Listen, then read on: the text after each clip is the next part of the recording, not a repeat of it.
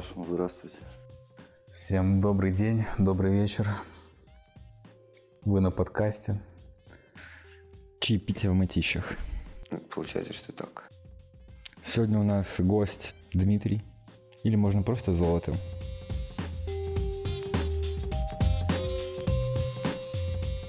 Недавно понял, что с возрастом связки становятся не такие прочные.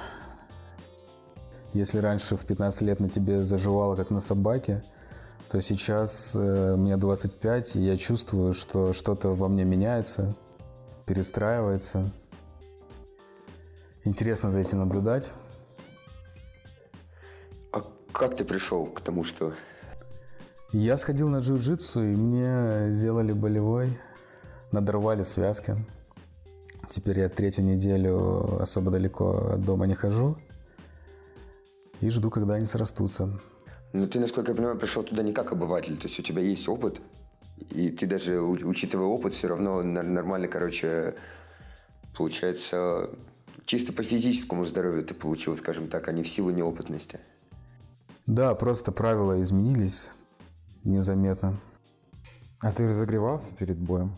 Да, конечно, разогревался, но не до конца, видимо. Есть такое видение темы, то, что до 25 лет человек взрослеет, короче. После 25 он начинает стареть. То есть самый пик нашей формы – это 25 лет, а потом мы уже не становимся лучше, мы становимся уже хуже, хуже, хуже, хуже. Вот. И еще это все зависит от того образа, который ты вел. Вот это как раз э, относится к теме сегодняшнего разговора. Да, поговорим сегодня про изменения, про жизненные этапы, кто вообще как помнит.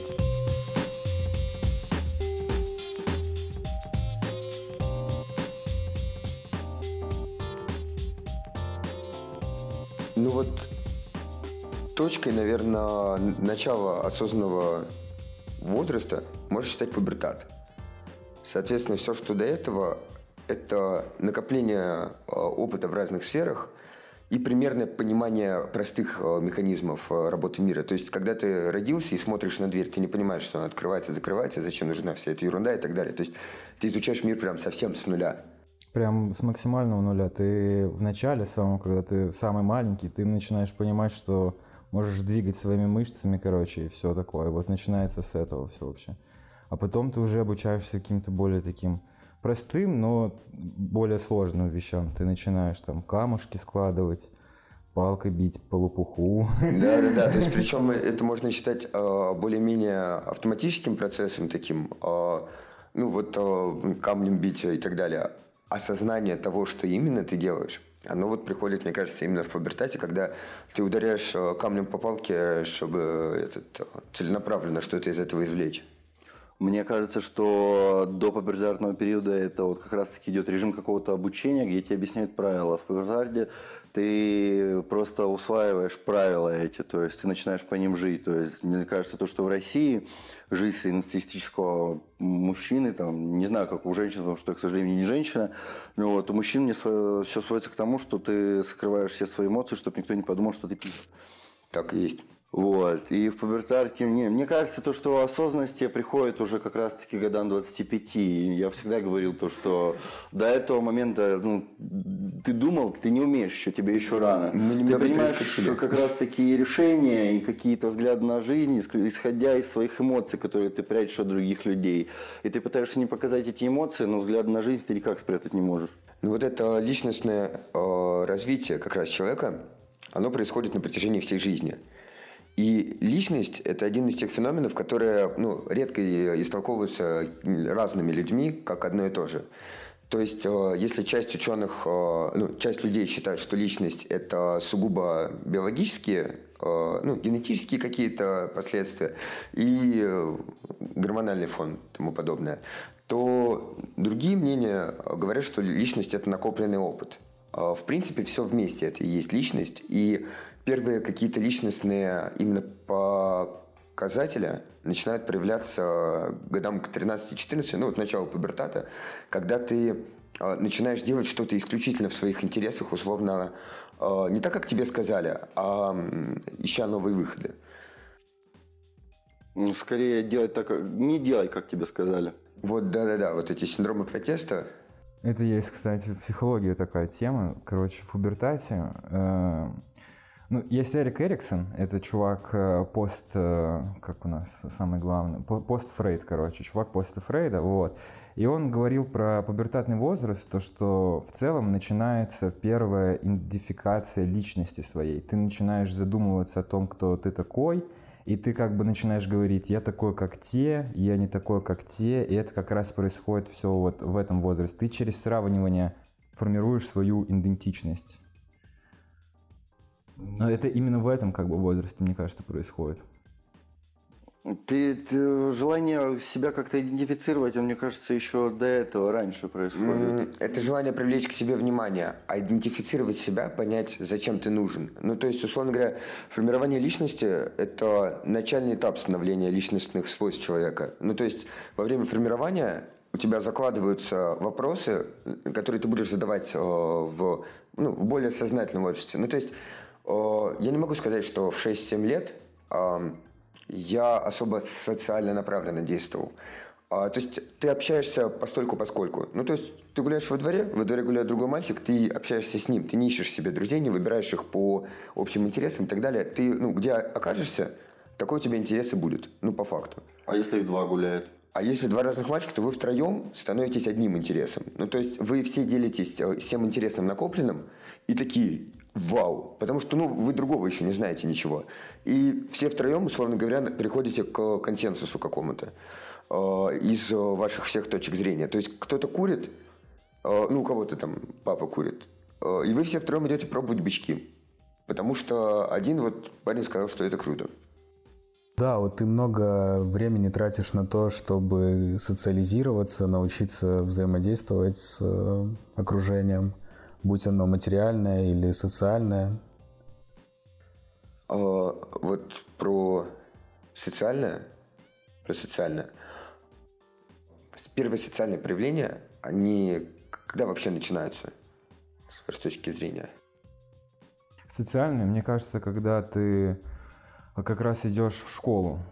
Вот пе- первый начальный, начальный класс, и вот это то, что до пубертата начальная школа, короче. Мне кажется, это уже какое-то знакомство с социальностью, потому что ты уже здесь э, не только с родителями взаимодействуешь и с домом, у тебя появляется как бы новая социальность. Это школа, где ты уже ну, понимаешь, что это что-то другое, и ты уже там ищешь каких-то себе новых знакомых и новые ощущения испытываешь. Ну, мне кажется, еще раньше, мне кажется, с первых твоих, не знаю, шагов там каких-то на детской площадке, ну, все это, ну, в садике том же, там же, по сути, ну, такой же закрытый коллектив, которым, с которым тебе приходится контактировать. У тебя есть там какие-то свои друзья, враги и прочее. Саша сказал очень интересную э, сравнение- интересное сравнение про двор привел. Я вот думаю, то, что я там рос в деревне, там у нас на весь двор, там, ну, несмотря на деревню трехэтажки, э, там, не знаю, было пять пацанов, да, с которыми там мы гуляли, типа, и том у нас между какие-то были конфликты, то есть сейчас дворы, типа, у нас, извините, вся Москва там в таких многоэтажках, то есть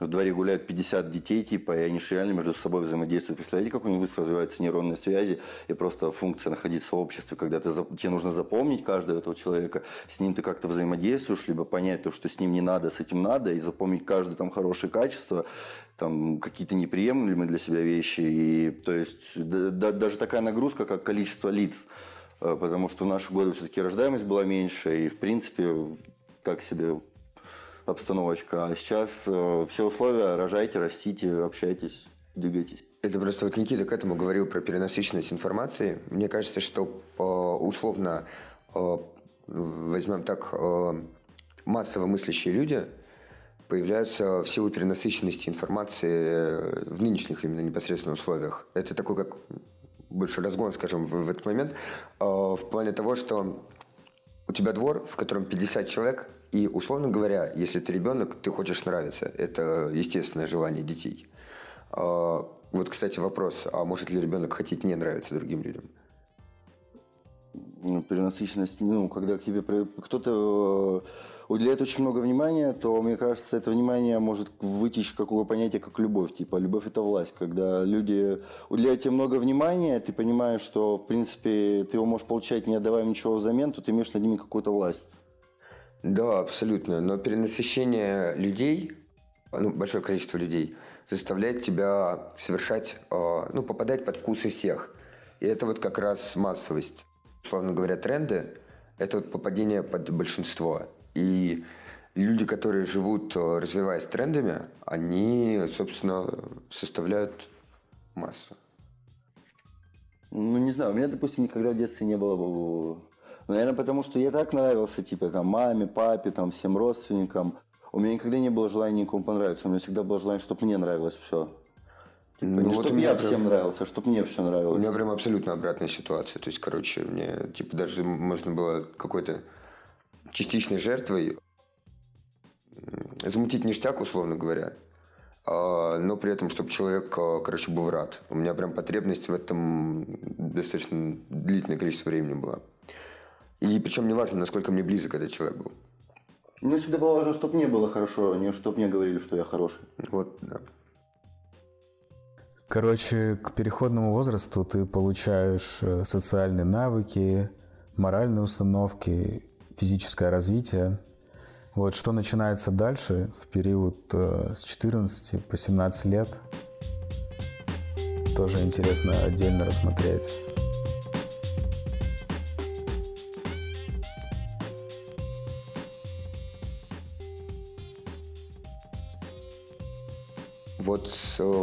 Социальной точки зрения начинается личностное проявление. Условно говоря, по как определяется пубертат, пубертат, ну, переходный возраст у мужского пола. Ну, у девочек, например, это когда начинаются месячные. А у мальчиков это когда по статистике мальчики начинают умирать, попадать во всякие ситуации, травмироваться. Когда у них появляется вопрос, что если? Да, да, да. Когда еще гормоны начинают э, заставлять тебя проявлять мускулинность и, например, какие-то лидирующие качества. Или, наоборот, недостаток этих гормонов заставляет тебя чем-то другим заниматься, прям противоположным, условно говоря. Вы замечали, да, что как раз в переходный возраст э, у девочек появляется вопрос, что происходит, а у мальчиков появляется вопрос, что если, типа. И вот этот вопрос, что если, это вот единственная причина, почему мужчина это случайно выживший мальчик, типа. Потому что у нас, у нас по-любому бывает, типа, а что будет, если я сейчас корешу, там, не знаю, горящей палкой по роже дам, типа, или там, а что будет, если я член туда-то туда засуну, типа. Да, А у девочек не возникает таких вопросов, ну, по крайней мере, вот, ну, вот, у лет 12-14. У них возникает вопрос, что, блядь, со мной происходит, типа, что это такое, типа. То у нас это все как-то в агрессию сводится, да, и подавление любых эмоций. Но здесь связано тоже с какой-то ролью со стороны природы, потому что социально выгодно, если ты мужчина, то ты исследуешь а, и рискуешь. То есть э, ты подвергаешь себя, с одной стороны, опасности, но с другой стороны, ты можешь бенефит получить. То есть это, это поведение выгодно не то чтобы мужчинам, это поведение выгодно природе. А женщина, она как э, та часть, которая может родить ребенка, она сохраняет себя, она оберегает собственное здоровье, она не рискует. То есть природе невыгодно, чтобы она э, залазила там на скалы, била кого-нибудь палкой по голове, потому что это опасность просто. Ну, у нас есть такая штука, которая противопоставляется природности- природе, это осознанность, типа. Мне кажется, что природа – это наш естественный враг, и играть по ее правилам такое себе. У нас же есть выбор, у меня есть выбор, типа, мне лезть на скалы, я вот не полезу на скалы, зачем мне надо, я себя лучше сохраню, типа, мне эти исследования не трахтели такие. Вот, а если брать какой-то животный мир, то да, возможно, там так все и происходит. А И вот Антона, допустим, жена, она вот лазит на скалы, несмотря на то, что у нее дети. Вот, это Ксюша, все. И, да. кстати, Антон и Ксюша – это первые на моей памяти люди, которых я знаю, которые гендерно-нейтрально воспитывают детей. У Ксюши телеграм-канал э, свой по гендерно-нейтральному воспитанию, очень популярный.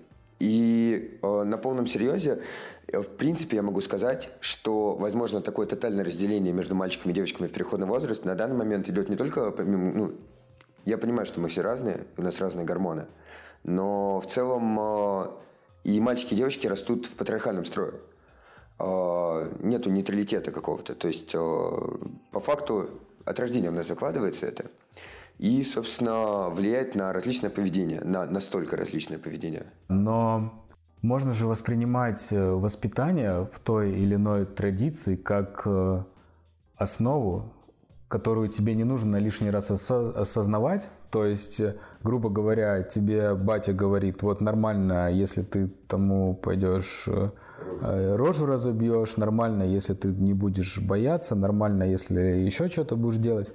То есть ты просто копируешь вот ту модель поведения, и на самом деле тебе не нужно это у себя заново открывать, потому что ты никто. Мне кажется, в таких случаях еще стоит добавить, что и нормально, если ты будешь бояться, потому что зачастую, не знаю, там, Думаю, проблема многих мужчин э, поколения наших отцов, типа, это то, что ты мужик, ты должен там не бояться, ты должен это. Мне кажется, также ребенку нужно объяснить то, что и нормально, если ты будешь бояться, то если ты захочешь кого-то побить, там, как- как-то это, или ты не захочешь, наоборот, кого победить, это тоже нормально, это твое решение. Если ты испытываешь страх, это, ну, такой нормальный тормоз, типа, он тебе пожить дольше поможет. Э, не стыдитесь за такие эмоции, как там страх, типа... Люди вообще в целом как бы находятся на том месте, на котором находятся благодаря страху. И в целом мы типа на самом деле не волки, а просто овцы с ядерным оружием. Выживает ты не сильнейший, а приспособленнейший, как бы, да. Адаптация, да. Ну вот, э, просто к чему я хотел сказать, что это тоже своего рода знания, которые получены, скажем так, из какого-то прошлого, но в принципе это прошлое все равно несет след не только в твоем родителе, оно еще будет нести след в твоей жизни, и тебе тоже нужно понимать, как работает эта часть э, социума, ну, условно патриархальная, и в ней тоже нормально вывозить. Потому что если ты будешь с детства э, нейтральным, э, вот таким каким-то волшебным, э, воздушным, ты приходишь в школу, где пацаны, которых воспитывали патриархально, и тебе реально бьют ебальник, а ты получаешь травму. Ну, я могу рассказать историю своей жизни. Когда я пришел в школу, во втором классе это дело было. У нас э, чувака, которого отравили, перевели родители в соседнюю школу. И почему-то во втором классе все решили, что травить можно меня. Мне было страшно, меня воспитывала мама в соло, по крайней мере, до школы. Я был ну, довольно маленьким сыночком мягким, и я понял то, что мне не нравится, что происходит. Типа я просто взял циркуль, пырнул чувака, потому что я понимал, что ну, ну, он отстанет от меня, типа, ну и все, типа, до 11 класса меня никто не трогал. Со мной, типа, никто не дружил, потому что это все поднялось до родительского, ну, до родительского собрания, там раздули скандал, э, там устойка, что я был, ну, что я психопат, что у меня все не в порядке с головой, как бы даже сидеть так не думали, родители им дома это транслировали, типа, опять же, исходя, опираясь из этой ситуации, но я не могу сказать то, что я об этом жалею, типа.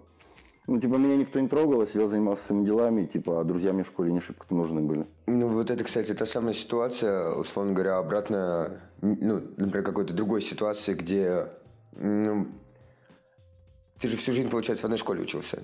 Ну, вот, с ну, первого У меня был переезд на три года в другой город, но потом я вернулся, да, в эту же школу. Ну вот, то есть, соответственно, ты растешь э, в одном каком-то коллективе, и он, ну, кадры не сменяются.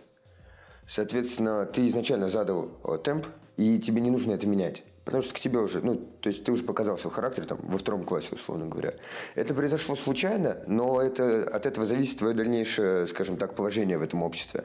То есть э, тот факт, э, что тебя сторонились, но не трогали, он как бы повлиял одним образом. А есть другие ситуации, условно говоря, там, где в силу частого, э, частой смены учебных заведений – приходится, наоборот, развивать социальные навыки. Потому что если ты в каждом учебном заведении будешь чуваку вгонять э, циркуль в коленку, то рано или поздно закончится, не знаю, ну, чем-то это закончится. Да, циркулем воткнут на тебе в глаз. Ну, соответственно, тут уже, с одной стороны, детство дает тебе к совершеннолетию, не к совершеннолетию, к 14 годам как раз, ну, к пубертату, какие-то социальные навыки, но с другой еще и характер вот этот вот э, дать сдачи, либо нет, потому что парни, которые в детстве были более-менее спокойными, они к 14 годам, ну, не, не скажем спокойными, а, ну, не мускулинными, условно говоря, они к 14 годам становятся, в принципе, вполне адекватными людьми, которые не ездят на те же самые там драки, какие-то забивы и тому подобное. Ну, то есть у них несколько другие развлечения. Соответственно, в силу того, что все разные. Мне кажется, тут хоро- хорошее свойство называется просто ну, здравомыслие. То есть тебя уже обзывают, тебя унижают, бьют. И, а что станет, если ты просто дашь ответ? Тебя могут, ну, в худшем случае тебя также побьют и унизят. Но если это и так происходит, почему просто не противостоять этому и все? То есть, ну, можешь, не можешь, просто ну, делаешь и все. Если с тобой ну, пришлось как-то повозиться, это было трудно, и ты артачишься, то в следующем ну, будут искать того, кто не будет этого делать. Тут еще влияет большое количество сторонних примеров. Ну, то есть, э, э, скажем так, э, до какого возраста у ребенка есть, ну, у человека, вернее, есть определенные кумиры, либо учителя, ну, направители в жизни. Можно их назвать кумирами, потому что в детстве ты, например, видишь в кино какую-то красивую привычку у главного героя, и все, ты выходишь с киносеанса и уже представляешь, как ты делаешь то же самое. Ну вот, это как раз в возрасте в районе 15 лет происходит, наверное, длится тоже где-то года два, когда ты как раз-таки ускоряешься по этим навыкам, вообще с биологической точки зрения у тебя в этот момент перестраивается лобная доля, у тебя высвобождаются ресурсы, грубо говоря, которые ты не использовал до этого, образуются нейронные связи лавинообразно, и ты получаешь еще какую-то жажду к знаниям, но еще уже более, более сложных социальных играх, поведенческих, где ты, опять же, идентифицируешь себя каким-то образом – у тебя появляется я, мнение, выгода, польза, вред. Также еще стоит про взаимоотношения, наверное, вот в этом как раз плане. У тебя появляется я. И вот, например, 16-летний мальчик э, может рассчитывать на отношения с 16-летней девочкой. 16-летняя девочка – это уже, скажем так, гораздо шире круг э, инфополя, скажем так, круг общения. То есть э, люди разного возраста абсолютно могут ей интересоваться как э, человеком, потому что мальчики в пубертат больше занимаются такими ну, не совсем понятным другим поколением вещами. Да, как я могу сказать, есть другие, ну, представители других, более старших поколений, которые из этого пубертарда давно, ну, еще не вышли до сих пор. Там 40-летние мужики, там, которые занимаются все той же ерундой, которую там, мы прошли в 14-15 лет. И, в принципе, ну, как-то остановились на этом уровне, и все. Грустно то, что таких, ну, немало людей. Это в силу отсутствия как раз опыта и использования ну, природных ресурсов. То есть социум, социум, почему очень важно социальное общение? Люди, читающие книгу, делают свои выводы, ну, основываясь на собственном опыте, касаемо точки зрения автора – ну, либо касаемо художественной литературы, которую они прочитали. То есть э, ты видишь ситуации, прикидываешь, что вот как бы ты поступил, понимаешь, почему главный герой поступил так или иначе и так далее. То есть они заставляют тебя научиться понимать. И когда ты научился понимать, по факту ты выходишь в социум. И вот с элементарным пониманием, чем больше э, людей проходят через тебя именно в общении, и чем ближе вы общаетесь с ними – тем больше точек зрения ты знаешь, и тем шире ты мыслишь. Ну, то есть человек, который не знает, что такое балет, не может захотеть заниматься балетом. Даже если это не танец. Вот. Отсюда, соответственно, сфера деятельности, опять же, зависит от количества знаний, которые ты получил. А самый главный источник информации – это социум, это социополе.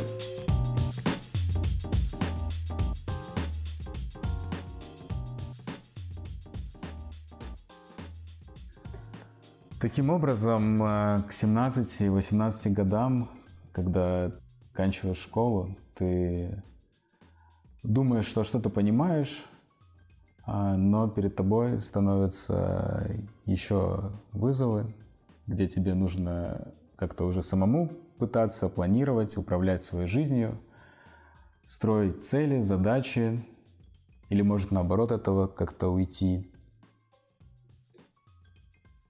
скажем так, на тебя ложится больше ответственности за себя в плане выбора какого-то дальнейшего пути. И скажите мне, пожалуйста, все ли к этому готовы в этом возрасте? Скорее, наконец-таки у тебя есть ответственность только за себя, только перед собой. Типа, это же невероятно блаженное время, когда вот первые месяца, когда ты свалил от мамы с папой. Когда ты наконец-таки обособился, когда ты предоставлен сам себе, типа, когда тебя никто не контролирует, когда никто не парит тебе мозг, что нужно одеть шапочку, там, покушать, заправить рубашечку, все остальное, и ты начинаешь двигаться в соло. И э, правильно ты начинаешь двигаться в соло.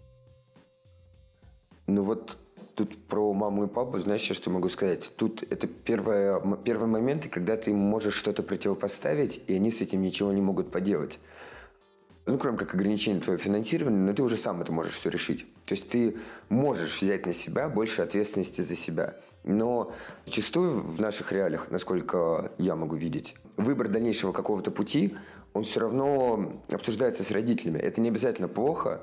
Имеется в виду то, что выбор дальнейшего пути идет не из личного э, желания, а из каких-то вот стремлений, чтобы от тебя отвязались. То есть пойду туда, да и ладно. Ну, вот просто чтобы получить, например, там высшее образование какое-то.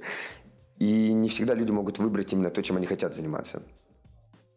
И просто суть еще в чем? Периоды возраста вообще не важны в психологическом возрасте. В 14 лет человек может себя ощущать как старик. Ну, это правда. И такие случаи есть.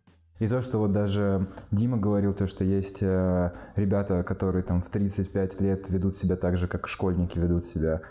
Потому что психологический возраст – это определенные кризисы, которые тебе надо как-то решить. Если ты его не решил, ты остаешься все в, в том старом. А, следующий левел не приходишь. Да, то есть ты должен как-то решить этот кризис, проблему. То есть паттерны обычного возраста и психологического, ну, они как бы есть примерно наметки, как оно должно идти, но оно не сов... ну, зачастую оно не совпадает, потому что да, у всех Потому свои... что жизнь очень разная, очень много людей.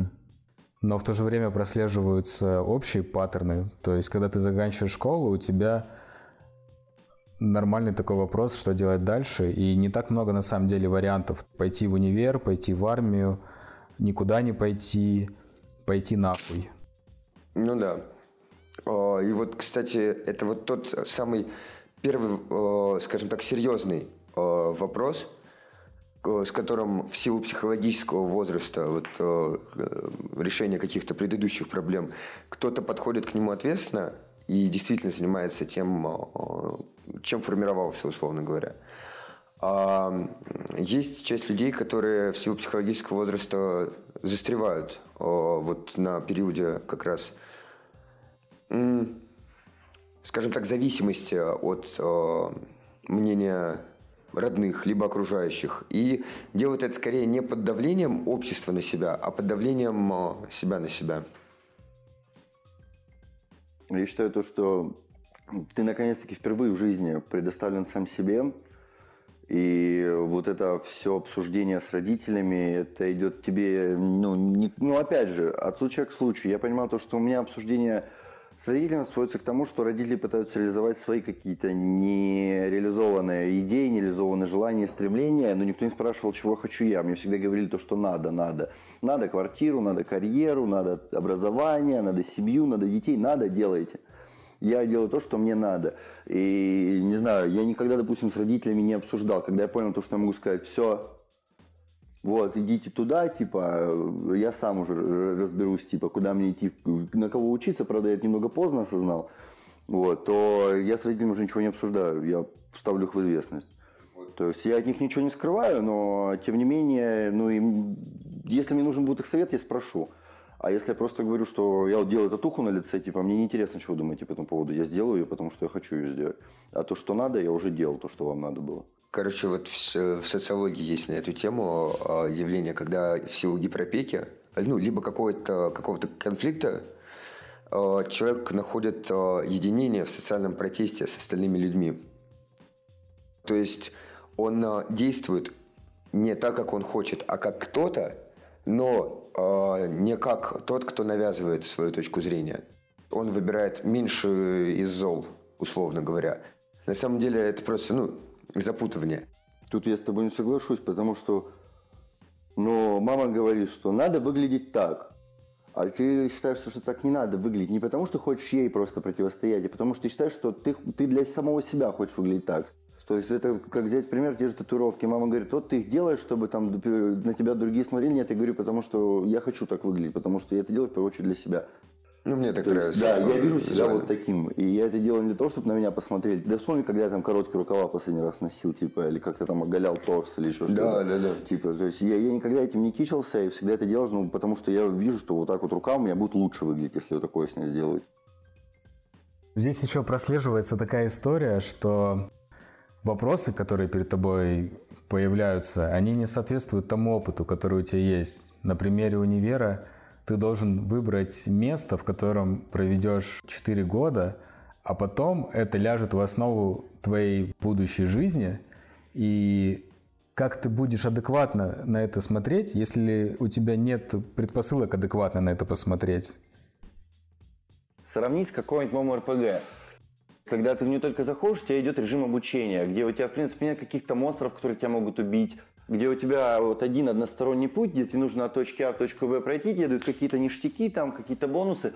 Потом тебя вкидывают так, что ты в этом огромном открытом мире оказываешься каким-то долбоебом, который вообще не понимает, что здесь надо делать, как правильно раскачиваться, какие скиллы качать, какие шмотки покупать, там, что сдавать на аукцион там, за 5 миллионов, а не продавать там, торговцу за 50 монет. И можно спросить у старших, но они могут хуйню посоветовать. Ну, не обязательно. И вот то, как ты вот этот первоначальный уровень будешь проходить, к определенному этапу игры ты будешь понимать, запорот у тебя персонаж или нет, там, правильно ли ты ли качал скиллы, там, ну, всякие такие штуки. То есть, вот когда ты вышел вот это из режима обучения, грубо говоря, закончил школу, вот тут тебе уже нужно правильно себя качать. И если ты качаешь себя правильно, то там каким-нибудь средним уровнем 35 лет у тебя как раз-таки, как Вадим сказал, не останется личностных конфликтов, у тебя будет, в принципе, порядок в голове, и там, даже если ты будешь голой жопой, ты будешь понимать, как из этого всего выйти, и как, не знаю, купить за 50, продать за 5 миллионов, и в смысле, ну, типа, нормально двигаться, чувствовать себя хорошо. А если ты, ну, делал на обум, типа, херачил, херачил, типа, а тут, да ладно, да пофиг, ну, как Саня делает, например. То тебя заскамили на 2 миллиона. Да, то к 35 годам Саня, скорее всего, вскроется.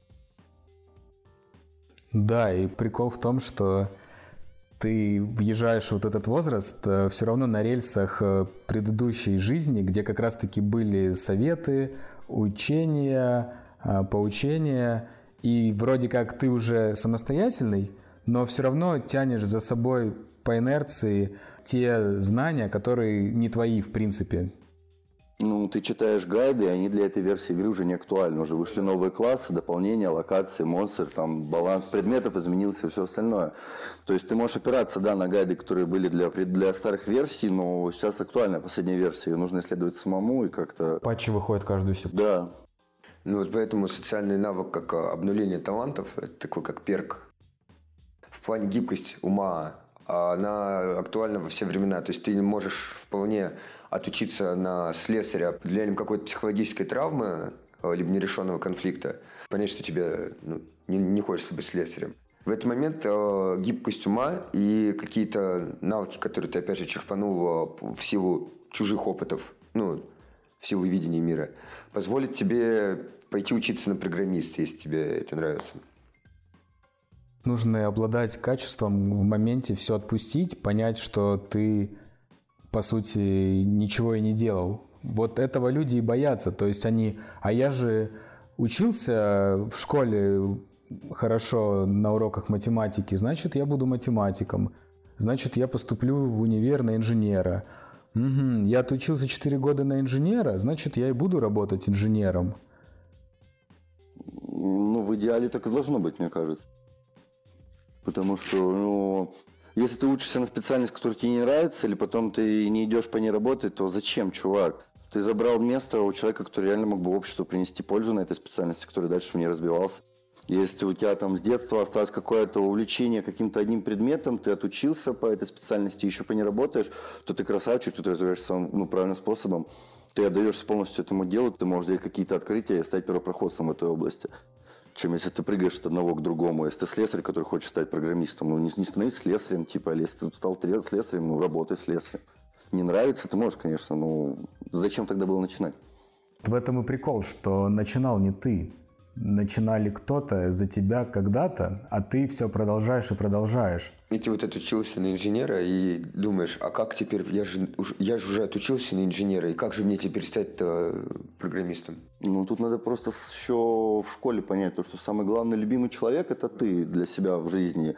И не то, что любимая мама сказала надо делать, а нужно делать то, что ты хочешь делать. И типа прислушиваться к родителям, безусловно, надо, они тебе не желают зла, но нужно уметь фильтровать информацию. Помимо того, что есть еще идентификация личности, есть еще путаница ролей. То есть э, в целом человек, он делает, что хочет. Но суть в том, что его хотелки, они могут быть, э, выходить от него, а могут выходить от его родителей, от э, социума и так далее. И тут вот самое главное, конечно, это очистить всю эту херню, чтобы прийти к истинным своим хотелкам и делать то, что ты прям конкретно хочешь. И поэтому 18 лет мало кто реально может э, идентифицировать прям себя, потому что на нем вот этот вот груз весь висит. И на примере меня я поступал на радиотехнику, потом поступал в архитектуру, а сейчас работаю в финансах чувствую себя еще так более-менее комфортно.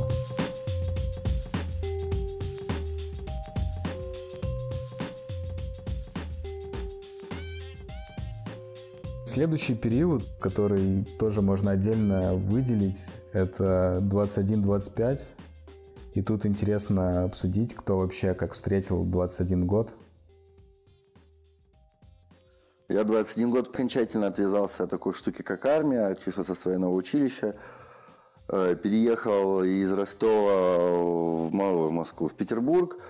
Э, я был с длинной челочкой, проколотыми губками, со скейтбордом, в узеньких джинсах, мерчи Suicide Silence, типа в кепке, в снэпбеке, как так эти кепки назывались. Вот, и такой, знаете, типичный макорщик был, короче, деревенский. Я приехал в Петербург, э, искал работу в сфере общепита, ну, в какой-нибудь барной теме, э, теме винной, там я проработал довольно долго с Эмле, как раз-таки в Ростове перед отъездом. Вот, и я прошелся по многим барам Питера, и мне сказали, посоветовали в одном из на Грибоедова, там есть бар Мука. Я пришел, договорился на стажировку, и на второй день я вот в этом всем виде э, стучусь в бар, мне открывает охранник, а, он выходит, у него на лбу набит крест, надпись антисошел, а не, на лбу у него была надпись skinhead, а, крест, и он такой выходит бомбере на голое тело, с перевязанной бочиной, полностью окровавленным, окровавленным, боком, смотрит на меня, мажет себе плавленый сыр на хлеб, и такой говорит, меня этим ножом вчера моя баба пырнула.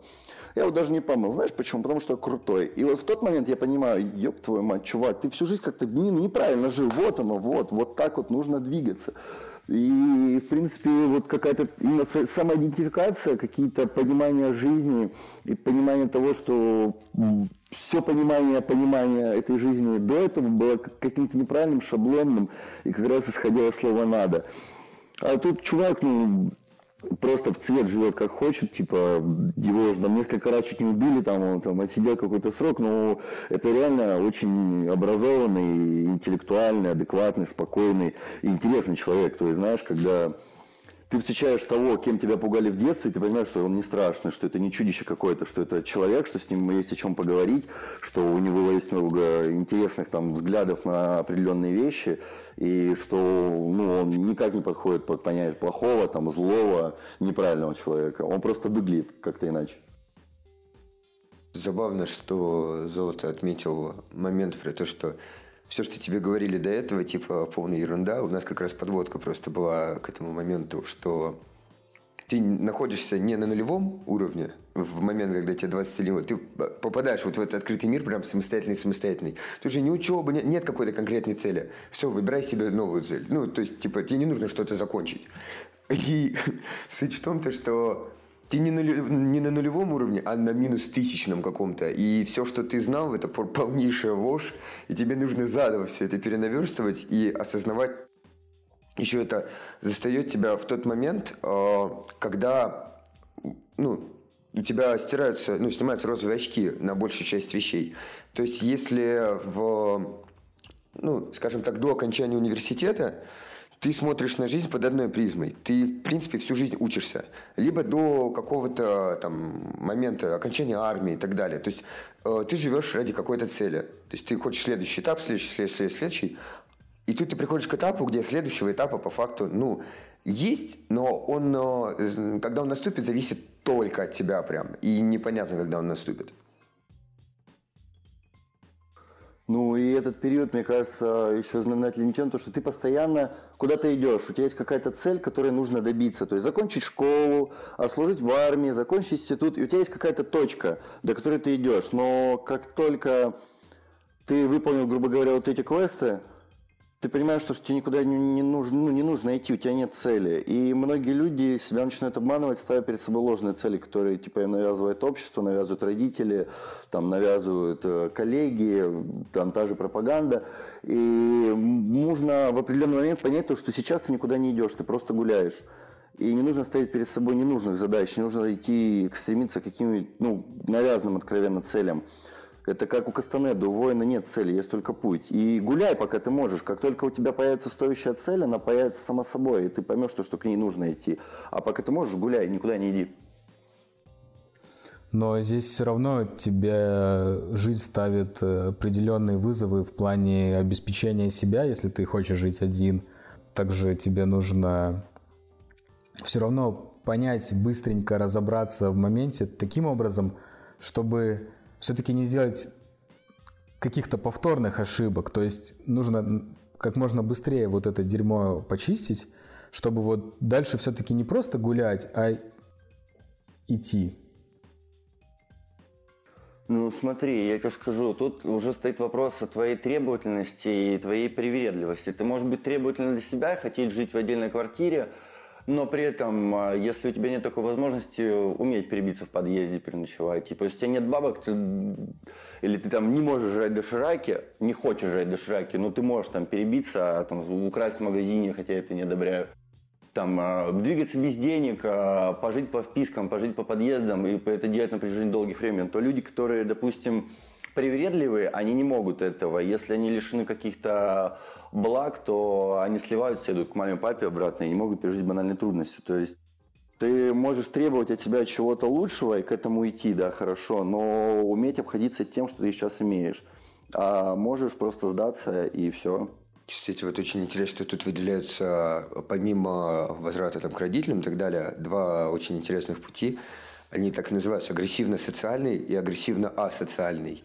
Вот э, агрессивно-социальный – это когда ты получаешь э, благо в силу развитых социальных навыков, и ты умеешь, например, подводить человека к, ну, условно говоря, продаже ему себя. Ну, то есть Проституция. Ну, проституция, но она такая непрямая.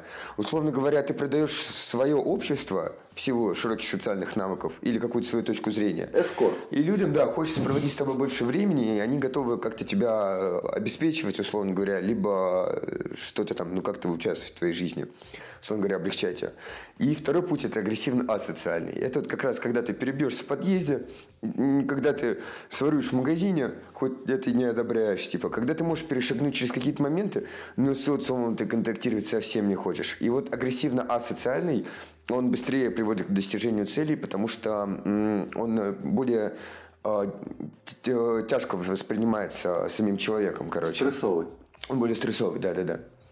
Не знаю, вообще я сейчас заметил, э, да, вот ты как бы это проговорил, но вот мы с Димой тут с разных сторон смотрим. То есть мне э, социум э, это штука, которая которой не нужно себя продавать, но нужно ее заставить делать так, чтобы она на тебя работала. То есть это агрессивно-социально, но агрессия как бы с твоей стороны выходит. Либо да, ты можешь перебиться, послать всех нахуй, возможно, ну, возможно, э, через этот бунт тоже ты приходишь э, к какому-то своему покою, своему естественному состоянию, но ты с разных сторон, короче, подходишь к социуму. Ну, это всего того, э, интроверт ты или экстраверт. И еще очень важно, что что агрессивно-социальный, что агрессивно-социальный, это не обязательно абьюзивные э, образы. Э, то есть э, тут ты можешь давать обществу ну то есть ты можешь выступать как лектор э, для людей, которые при помощи тебя апают свою точку зрения, ну то есть ты им что-то подсказываешь в этом мире, и они в силу этого интересуются тобой. То есть не продать себя, а скорее показать, что ты полезен. Ну то есть вот так. Да, то есть в любом подходе можно занимать сильную позицию, можно занимать слабую позицию. Тут вопрос уже, да, к личности, к тому, какие вызовы она перед собой ставит. Ну, тут еще скорее даже твои какие-то нормы понимания вежливости, навязчивости играют. То есть, грубо говоря, если я понимаю то, что у меня есть люди, которым я могу, ну, если я вот в жопе, допустим, мне негде переночевать, я понимаю то, что есть люди, к которым я могу обратиться, там, поинтересоваться, могу ли остаться у них, еще что-то, и я понимаю то, что зачастую мне не откажут. Но если я понимаю то, что это будет неудобно человеку, если это будет выглядеть как навязываться, или если там загостился у человека, то мне будет проще пересидеть там в подъезде не потому, что у меня никого нет, или потому, что я там не хочу контактировать с обществом, а просто потому, что мне не хочется себя как-то неудобно чувствовать, либо человека ставить в неудобное положение, когда он переступает через себя, там, пуская меня к себе, либо как-то, ну, не, не хотя, но отказывает, и это обостряет, ну, не то, что обостряет, а просто, ну, не знаю, как, какую-то неудобную ситуацию вносит. Поэтому, если там один мой друг может обзвонить всех, останавливать людей на улице, проситься, там плакать, шантажировать и делать всякие такие глупости, но тем не менее там его плюясь пускают, типа там на он спи там под столом собака, вот. Ну ему пофиг, он останется, то мне лучше такое не надо, то мне лучше продвигаться как раз по социальной штуке и там переночевать в подъезде, но тем не менее я буду знать то, что если будет совсем край, то ребята все войдут в положение, чем сейчас умазолить глаза, наглеть. И, и также с едой, типа, я могу там похавать фригу с помойки, ну, как с помойки, грубо говоря, там какую-нибудь просрочку, еще что-то. Ну, при этом там не, не потратив деньги, типа, или не попросив лишний раз кому-нибудь скинуть мне сотку, типа, ну, зато понимаю, когда мне нужно будет прям, ну, жопа будет, то я- люди поймут то, что ну, я это требую, там, не, ну, не про- прошу там помочь не на шавуху и на сишки, а просто потому, что, ну, блин, реально нужно. То есть это тоже нужно уметь разграничать, когда действовать с э, акти- это, социально, когда асоциально, ну, исходя из своих пониманий нормы. Ну, У тебя часто такие ситуации бывают, я знаю, Вадим. меня Когда тебе в негде ночевать, или нет сотки на сиге. Да, да, постоянно Вадим да, преследует по жизни. такие штуки. Да на самом деле что-то не лучше сказать, если честно, Вот. чуваки. Просто про разделение на человека, который там напросится на это, он же может еще... Тут есть такая вещь, как... а, В общем, мир он не бинарен а, в плане примеров.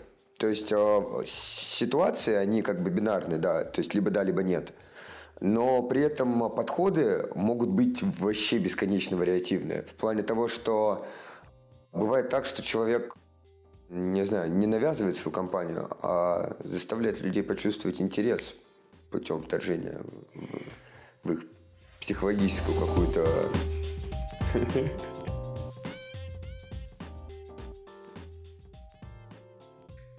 Короче, начинается взрослая жизнь, которая по-своему честная, но при этом достаточно агрессивная. Я думаю, что во взрослой жизни люди еще задаются такими вопросами, как э, есть два пути, типа там человечность. В целом вообще ты часто задумываешься о людях, что их много, и Наверное, в этом возрасте я, по крайней мере, я задумывался, что в целом можно сделать для человека. То есть, в первую очередь, конечно, задумаешься о себе, но иногда, короче, ты прям вот как будто для себя все сделал и хочешь сделать что-то для людей. И мне кажется, это вот этот самый возраст, когда люди э, вот думают о таких вещах. То есть даже смотреть там на знаменитостей, каких-то ученых.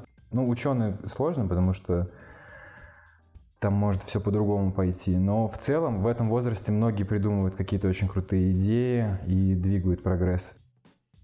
Я соглашусь абсолютно. Я считаю, что это возраст, когда человек начинает задумываться, что он может сделать для человечества, как, э, ну, он же сам часть человечества, условно говоря.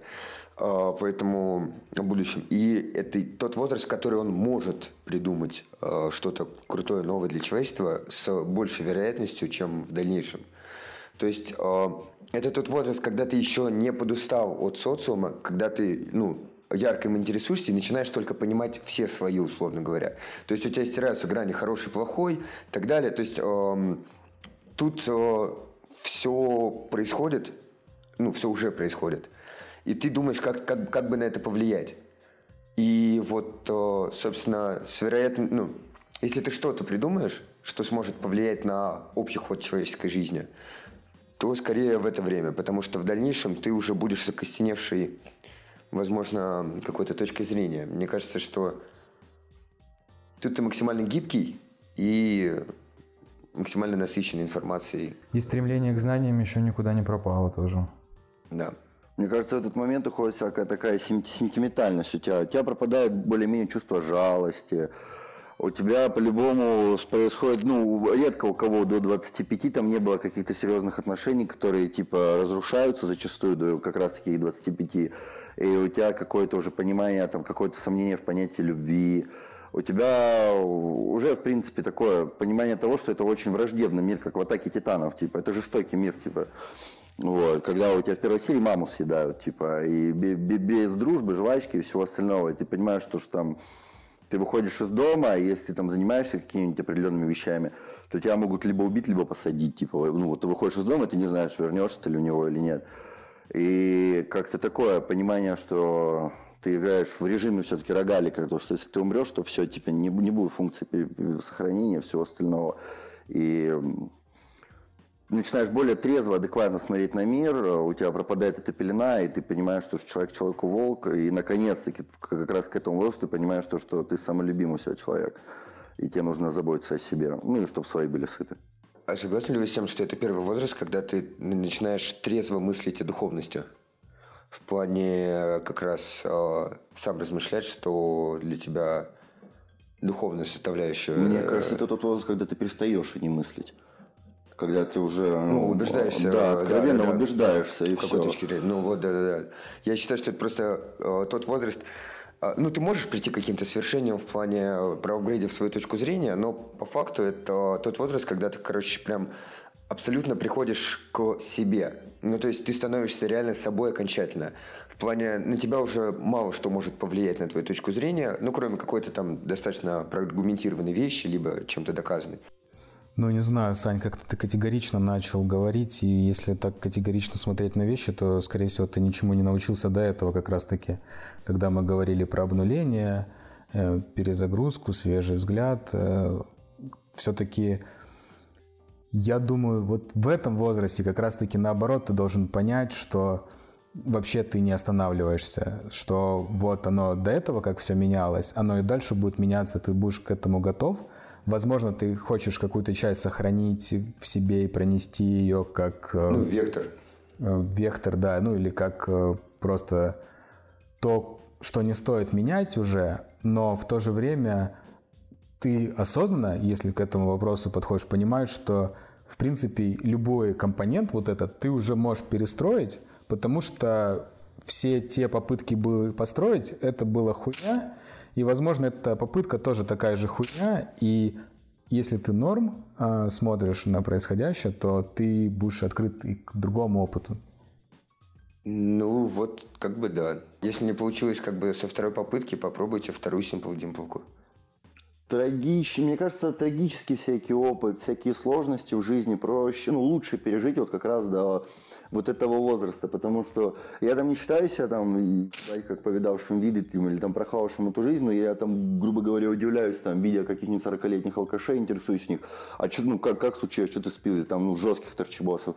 И Типа они там, да вот мама умерла, что-то я забухал, типа туда-сюда. Реально, чувак, ты не, не был готов к тому, что умрет мама, типа, ну что за бред, ну это же очевидно, это логично. Ну, да, типа. да, да, кстати. Ты там пропил ее квартиру, все это, типа, у тебя реально в жизни не было никаких препятствий, ты там не знаешь, как жить без мамы.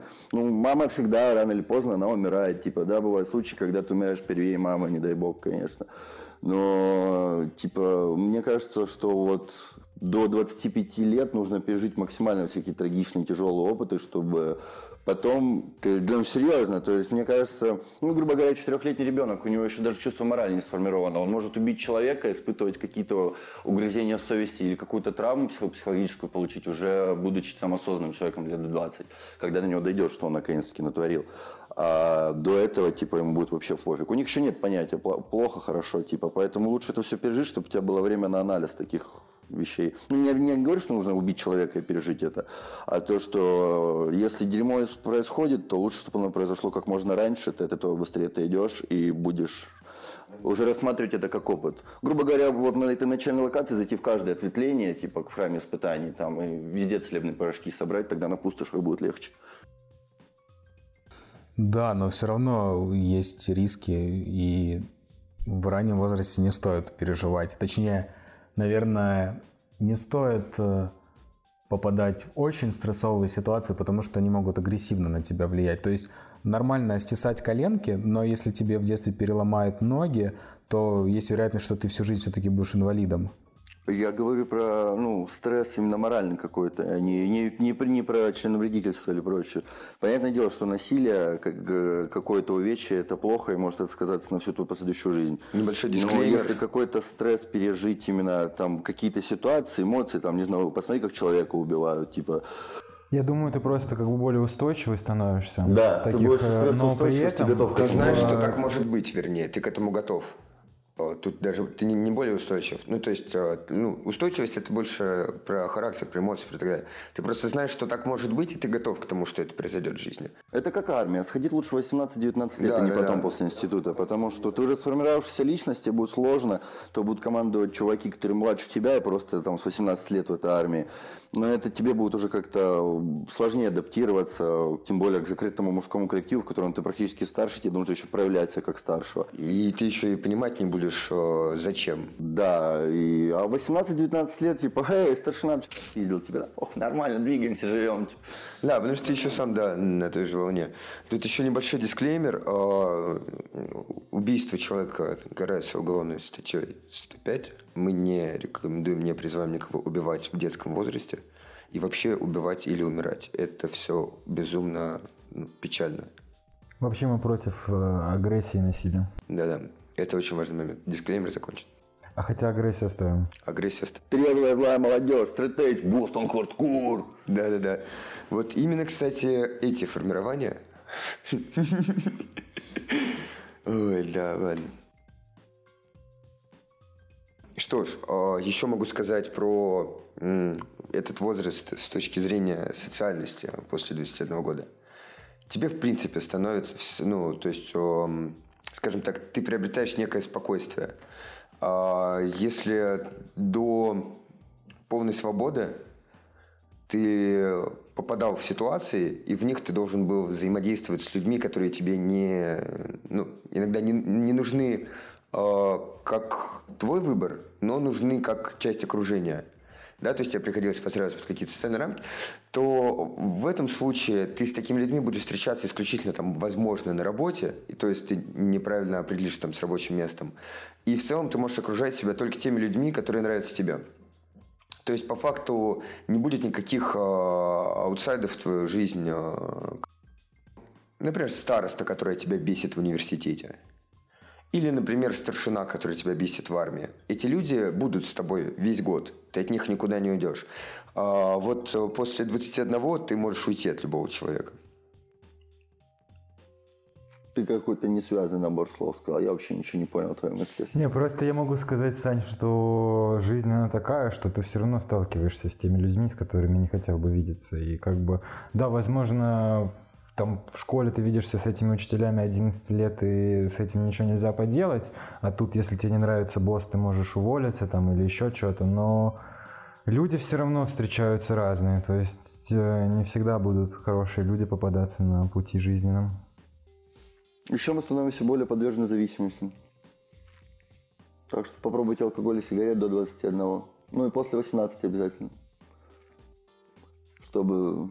И секс только после Тогда 18. проще будет от этого отказаться. Секс с 16 разрешен, по согласию. А, только По согласию родителей. По согласию родителей. по согласию родителей. Да, секс- если в 16 Можете трогать мою дочь? Типа, нет, подожди, это... это Инцест тогда- дело семейное. Ну ладно. Ну да, возраст согласия это не возраст согласия твоего. Типа без твоего согласия тебе после 18 не могут с тобой заниматься сексом. Сань. Возраст согласия это когда, грубо говоря, тебе 19, у тебя 16-летняя девочка, ты можешь не заняться сексом, только если ты поставишь в известность об этом ее родителей. И ее родители будут не против. Вот. Вот это называется возраст согласия. А многие считают то, что возраст согласия, если она согласилась после 16, значит, не можно заниматься сексом. Нет, чувак. Если она не согласилась, с ней в 30 нельзя заниматься сексом. Согласие, с другой стороны, нужно всегда. Запомни. Что ты меня смотришь, как плотва на золото? Саню просто не всегда спрашивают. Саню не всегда спрашивают. Да, да, кстати. Жестко, да. Блять. Ну ладно. Я никогда не спрашиваю. Мне кажется, если ты не получил отказ, это уже разрешение. Ну да, да, да, но все равно из вежливости можно а потом. Ну, мавитоном будет как бы. Мне кажется, это как какой-то бред, типа. Ну да, это будет Ну, странно. типа, серьезно, такое. мне даже на месте девочки, типа, ты, он тебе подходит, такой, весь уверен, типа, обнимает тебя, целует, начинает снимать тебе одежду, и такой спрашивает, а можно? Ну, что за бред? Ну, серьезно, Ну да, чуваки. я- у меня бы все упало у самого такого вопроса.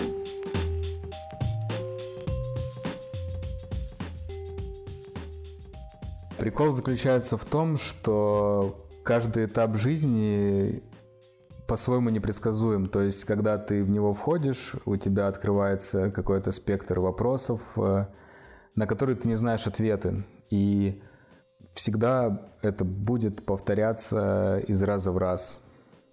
Да, согласен абсолютно. Мне кажется, что консервативное убеждение – это на самом деле отсталый образ мышления.